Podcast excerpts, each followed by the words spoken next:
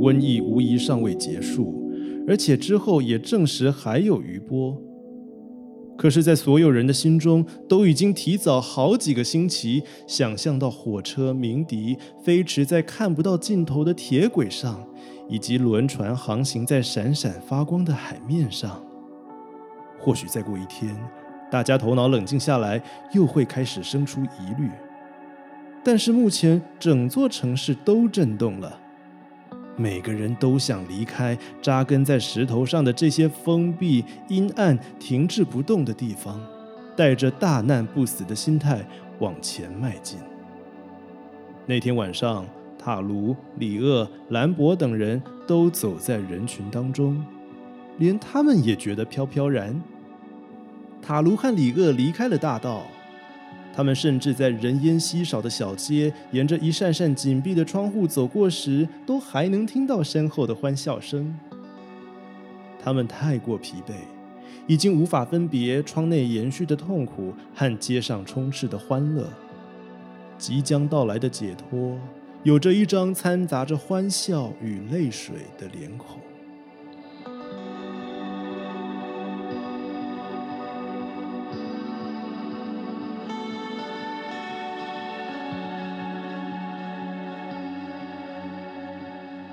欢迎收听大快朵颐，我是卡鲁。今天为你带来的单元是编辑真心话，让我们透过编辑的眼界解读藏匿在书中的思想密码。延续上一集的内容，今天加入对谈的仍然是我们家的编辑银志，请银志跟大家打声招呼。卡鲁好，各位读者大家好。哎，我们上一集其实聊到他卡缪在为自己设定的这个创作阶段，就是反抗的阶段嘛。哦，他写了小说《瘟疫》，剧本《正义者》。还有这个论述集或散文集《反抗者》。那刚才节目开头我为大家朗读的就是瘟疫当中，疫情已经快要结束，大家心里充满各种各种期待的一个时期哦。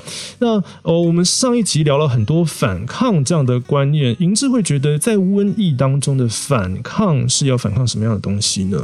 当然，瘟疫你们要反抗的是病毒啊，应该不能说病毒，那时候应该是细菌。细菌哦，鼠疫，鼠疫是一种杆菌，对，是细菌。嗯，那具体的当然是反抗这个疾病。嗯，但里面的人民更想反抗的是那种被封锁的那种围困的感觉。嗯哼，那但是不是说那我就不要围困啊？那不要围困就是让。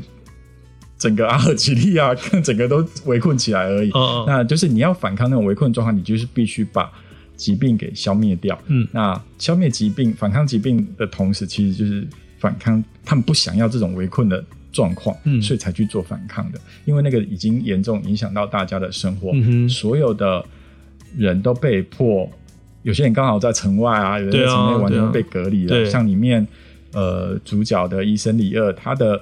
太太就去外省的疗养院，然后也被迫隔离，然后连太太就几乎都不通音讯。对，然后很多人就是刚好来这边观光，然后就被封城了。对，然后就关在里面。然后我自己在想说，里面那个记者啊，他一直住旅馆，他有钱付吗？对啊，我真的很想这个时间问题，所以我觉得他。没有讲错，就是说天啊，我也没钱付旅馆费啊，怎么办？所以你看，他们后来就搬到别的地方去住了。对，而且还有很多人尝试要。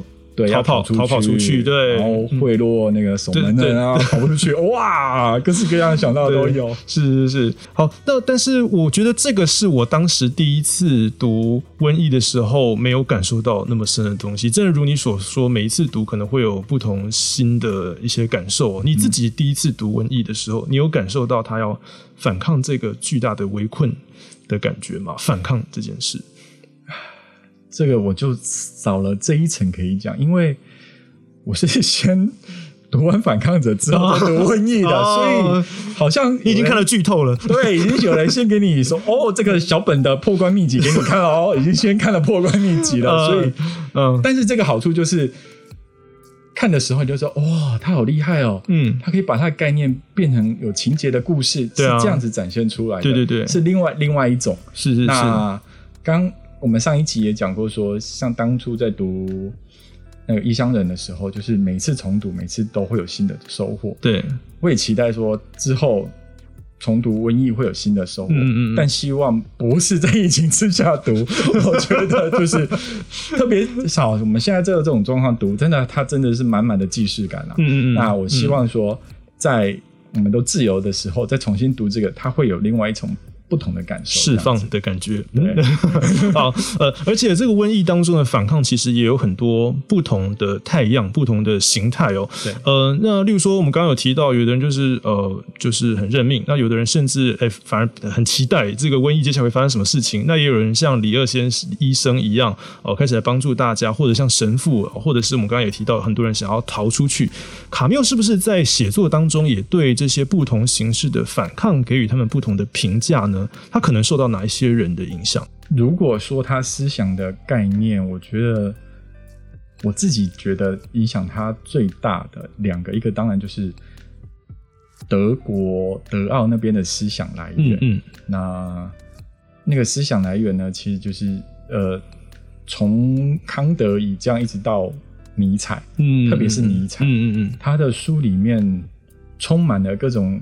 对于尼采的致敬或者是反对都有，嗯嗯，那我觉得他他这个反抗，特别是展现在对于神父那一段，嗯，几乎可能就是尼采的某种的基督之死那种感觉吧，嗯嗯，那神父不断用。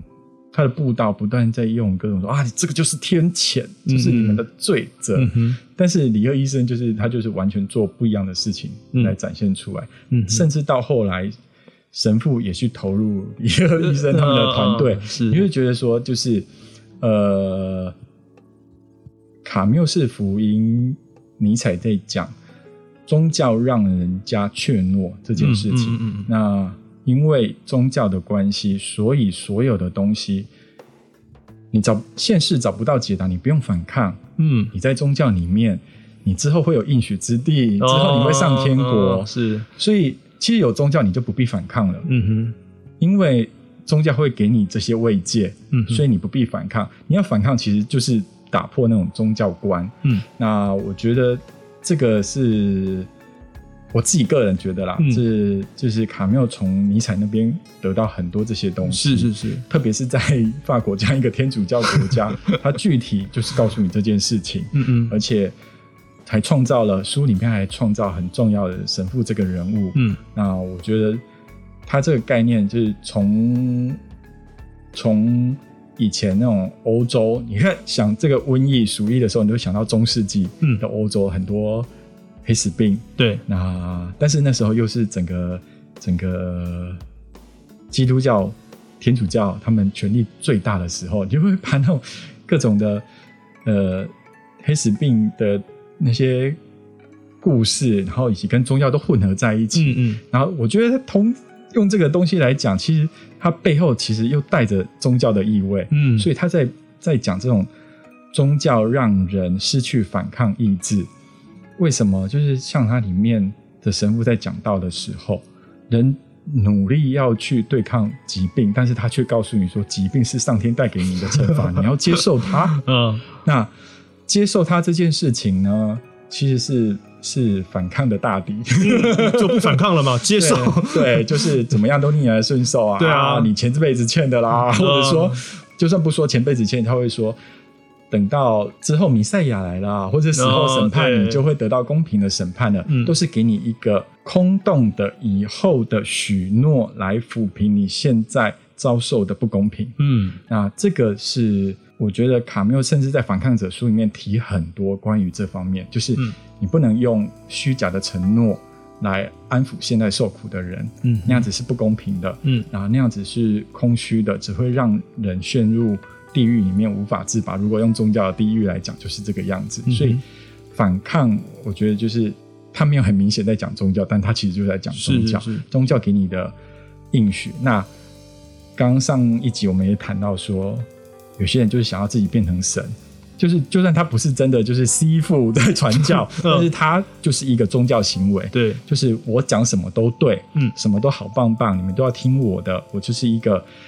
应该掌握权力的人，这样子人，他也是在做一个宗教，在做一个给你一个虚空的应许，就是你相信我什么都对了，这样子，呃，就是相信我之术，是反抗这件事情的。那卡缪的反抗其实具体而为，讲到小处，就是各种生活的面向，你都可以把它拿出来，嗯，套在反抗它的概念上面，是是。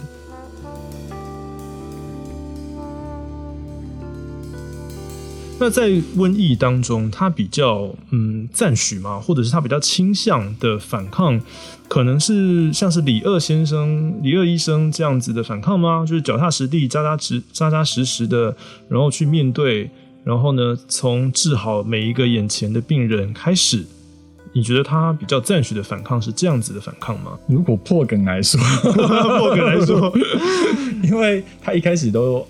呃，没有告诉我们，嗯，这个故事的叙事者是谁？但是看到后来，其实就会知道是医生。嗯，那以他的角度来讲，我觉得他选择了这样子的的视角，其实他是比较认同这个医生的。嗯嗯。但其实很奇妙，虽然视角是医生，但是医生心里在想什么，我们不知道。嗯，他变成好像是一个，我们不知道他内心想什么，但是他却很努力。然后脚踏实地去做，嗯，那中间有几度就是他的团队们，就是志愿军们跟他聊天谈话，然后那些人，比如说兰博，他就讲他爸爸以前是一个法官，嗯，然后他受不了他爸爸法官判人家死刑，所以他自己逃出来了，嗯他觉得那一种判人家死刑也是另外一种瘟疫，嗯啊，就是就是相相对就是集权啊，所以他逃出来，然后他自己。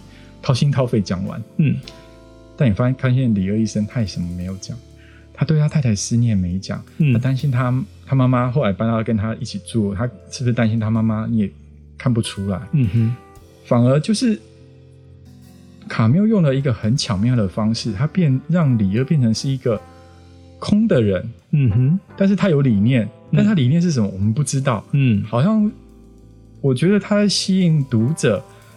透过李二的眼睛去看这些事情，嗯，然后，但是他又让李二讲了几句话，比如说这一两年最常被讲的就是对抗瘟疫的方式就是正直，这是李二医生讲的。是那，你还问他说，那你讲的正直是什么？他说做好我本分，我应该做的事情。嗯哼，啊，他坚持就是把自己本分做好，他是一个医生的本分，他要去。不断去看病人，然后跟政府单位开会，就是这种专家会议啦。对啊，对，看这些，对，这疾病应该要怎么处理，然后联络其他医生，然后制造血清。嗯，他就这样一步一步去做。嗯，当然说，呃，他是一个叙述者，他也也也不好带太带太多他个人的情感呐。那我觉得一方面他有一点小小的推理，让人家猜。卡缪他也可能有点小小推理，让人家猜说这到底是谁在讲。对，所以你太多私人情感进去，你也会猜出来那是谁。所以他保留到最后，所以你也看不到他的内心想法。但我觉得这是一个很奇妙的，他好像做了一个充满能量在做事的空的躯壳，让读者带入他，然后去看是那个奥兰城内受到瘟疫所封闭这个状况。嗯嗯，那他当然希望。希望我们带入，所以我有时候会解读，我会觉得说，他就希望我们带入，所以他没有透露他太多他的情感，嗯，所以你不会有带入的障碍，嗯哼，这是我自己的解读，我不晓得其他的研究者或者怎么去怎么去看待这个人，因为从头出现到尾，但是我们很少了解他到底在干什么，嗯嗯，哇，他的内心在想什么，他在干什么，我们都知道，但是不晓得他内心在想什么，是，我觉得这是很。很有趣的一个设定是，刚才提到李二医生，他觉得他就是要用正直来反抗这个瘟疫给大家带来的一个枷锁。可是我自己就难免会觉得，要求这样的正直放到现代社会，会不会有点残忍嘞？比方说，以我自己关心的议题，就是比如说被迫的这个不能营业的八大行业好了，那我自己被关在家里，我不出来工作，我下一餐就没了，或房租就。缴不出来了，那可有没有一种可能性是他反抗的不正直呢？他必须为了他自己下一餐糊口啊。那呃，或者说呃，思想界，例如说后来的一些学者，会不会也对卡缪的这种主张有一些嗯修正或批评呢？刚刚有讲到，应该不是刚刚，是前一集有讲到说，要坚持这种嗯存在主义式的这些概念，嗯，其实是非常的严格，嗯，非常自律的，嗯，那因为他们是希望达到每个人，嗯，从自我就可以有有有这样子的自我醒思，嗯哼，那所有每个人都这样子的话，整个社会就会比较更好，群体就会更好，哦，对，那。刚刚提到说，哦，你在疫情之下，你的行业没有办法做了。嗯，那并不是，我觉得就以正职这件事情来讲，并不是说你真的就没有办法做，而是应该在遇到这样子状况之下，这个行业的特点，如果人与人的连接太强，你要怎么想办法把那种连接性降低？嗯，但还是可以做。嗯，那可以维持。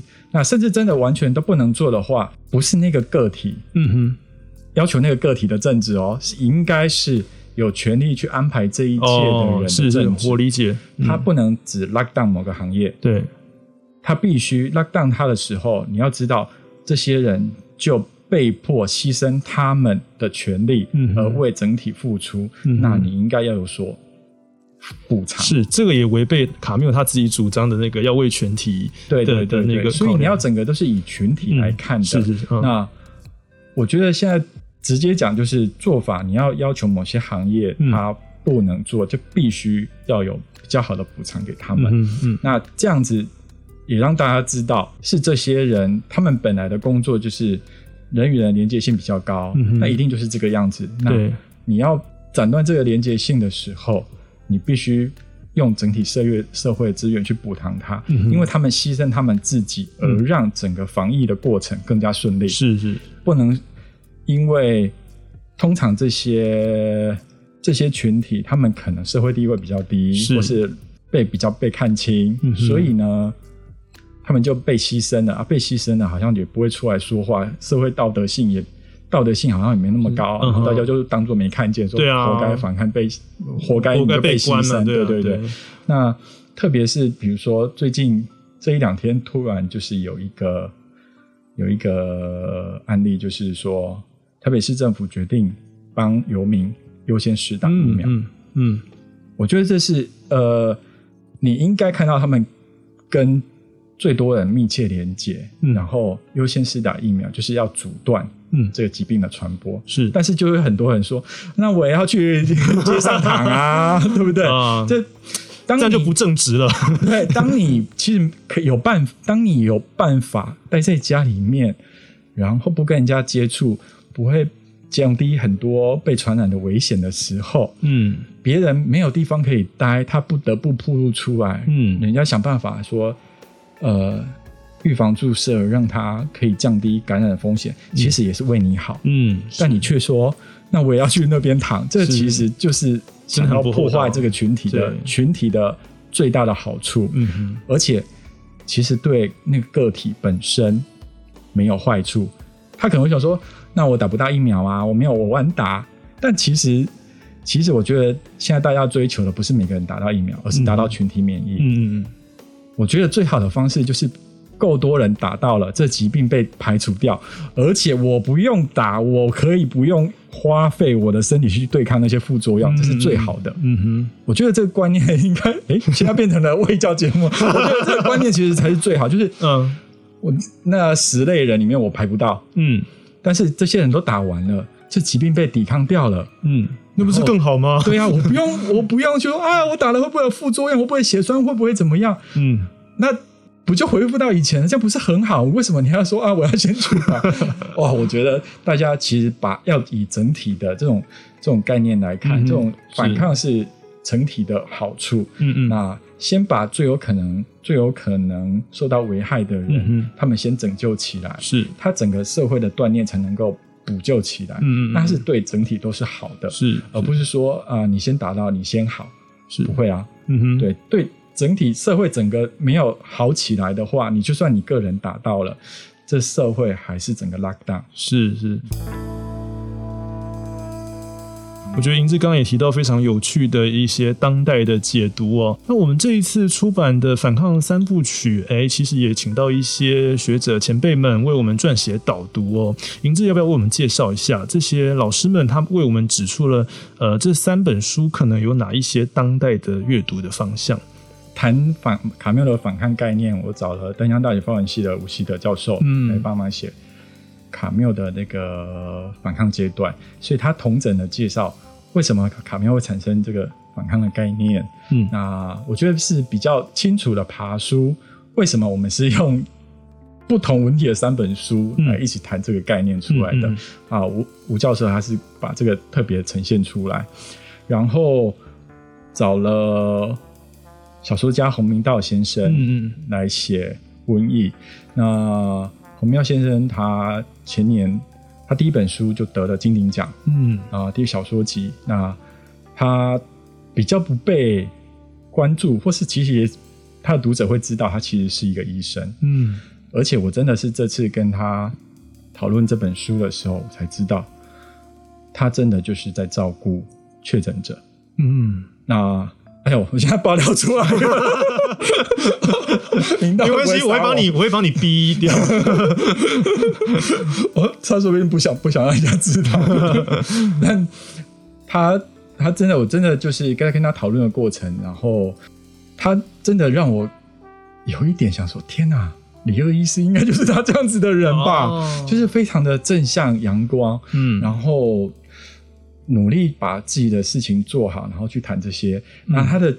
推荐文导读里面呢，其实放了多很多当代，可能读者看就知道他是一个医生，他会把文学的跟医学的嗯不同的文献的东西结合在一起去讨论，而且还有在呃讨论人类文化史上面的东西。那我觉得找他真是找对人了，嗯，就是他把像这本在谈医学的东西，他也把真真实他面对医学的状况、生命的感触。以及在文学上面看到的东西，如实的表现出来，我觉得哇，好高兴哦！我突然想到他啊，就有这位医生，而且还真的就是真的是实地在第一线的医生，然后很棒的小说家那些这一篇的导读是，然后找了丹江大学那个欧语学院的院长阮若缺教授，他的专长就是那个法国文学里面的剧场。所以找他来写那个《正义者》这个剧作，嗯，他很清晰的用人物介绍、人物分析的方式跟我们讲他每个人物所代表的东西的概念象征。嗯嗯。那考缪怎么去把他这种概念象征糅合成一个很动人的戏剧作品？嗯哼。那另外一个是，呃，我找了朱佑勋也来写《正义者》。嗯，那。我希望是透过另外一个不同的，因为找阮老师他是一个戏剧学者，那另外一个是透过小说家，也常常就是在活动上鼓吹那个独立思考、反抗思考这样子的的小说家朱佑勋来写这一篇。那他提出了我之前从来没有想过的角度啦，嗯，比如说他说他他也是第一次读。卡缪的剧作，相对于之前常读的小说剧作，他有什么样子不同的见解？他觉得说，这是完全看到是另外一个，像是另外一个创作者的大爆发这样子。那我还记得那时候他在他在跟我讨论的时候，他说他看到第四幕就是。主角卡利亚耶夫被关到监狱里的时候，他说：“太厉害，太厉害，这个场景太厉害。”嗯，他讲太厉害，其实就在讲说，卡利亚耶夫一直认为他是要为人民反抗，但是他被关到监狱里面，就是遇到一个底层的人民。嗯，然后那个底层的犯人呢，他被关进来之后，因为呃杀了人被关进来之后，他呃狱方要求跟他交换的条件是，他去当刽子手。嗯。当刽子手呢，来换取他减刑，然后就让那个卡利亚夫惊吓到了。嗯，所以他安排了一个卡利亚夫想要拯救的底层人民，跟一个真实的底层人民，嗯，就是他的想象跟真实这样撞击出来。嗯，然后那时候我记得朱伟轩跟我说：“太棒了，太厉害了，怎么会想到这样子的方式来让这个角色更鲜活，而且让一个真实的底层的人民变成是呃卡利亚夫最后的试炼？这样应该是倒数第二个试炼，最后一个试炼其实是大公夫人。嗯然后我就觉得说，哇，对，果然。”看出完全不一样。像我们前一段节目在讲的，其实在谈所谓呃正义，正义是不是该不顾一切？嗯，然后它的代价到底是什么？但是呃，实际的创作的小说家他就看到说，他怎么去把那个张力营造到最大，以及他人物怎么锻炼出来。嗯嗯，然后每个人物他的关卡是什么？卡利亚夫从一开始。他觉得应该这么做，是到实际遇到的困难，就是哦，遇到有小孩子，他怎么做困难？到最后那个困难是他面对了实际上的底层人民，跟他想的不一样的时候，他怎么去这个拉锯这一块？嗯嗯，以及大公夫人展现一副很优雅，嗯，要他被原谅的时候，就 我们就有看到有什么。很多人什么被自杀、被失踪，但是在这书里面有要求他被原谅，真是超有趣的。然后就是他，这是他最后的试炼，嗯，怎么去通过一个一个一个的人物，一个一个代表的角色，怎么通过这一一连串的试炼？就我觉得，周勋透过一个创作者的眼睛，也带我看到不一样的地方。那我非常非常喜欢。他这篇文章，然后也是巨力万金，但是很适合放在一个剧情的剧本上面。对，而且他最后说，正义者其实就是那个年代的正义者，跟晋级的巨人他们讲了同样的东西。嗯哼。他就这边收尾了，我想说，天哪，天哪，进剧院我还没看完，怎么可以这样子爆大家雷呢？我 是我说，那我要去 看完自己的巨人了吗？是对，所以也很开心听到银志跟我们分享他邀请到的这一些导读人所带给我们的一些当代的观点哦。当然也欢迎各位听众跟读者找来阅读，也顺便思索一下，哎，这些经典跟你自己的关联是什么呢？你自己有可能面对的怎样的困境？呢？你自己的困境当中，正直的反抗可能是什么样的呢？好，今天非常感谢银志跟我们对谈，真的是收获很多哦，也也听得很开心。刚刚有聊到很多，呃，这些老师们分享他们独特的观点，也感谢各位的收听。我是卡鲁，如果你喜欢这个节目，记得追踪大块文化的粉丝专业，还有 Instagram 大块朵颐。我们下周再见喽，拜拜，拜拜。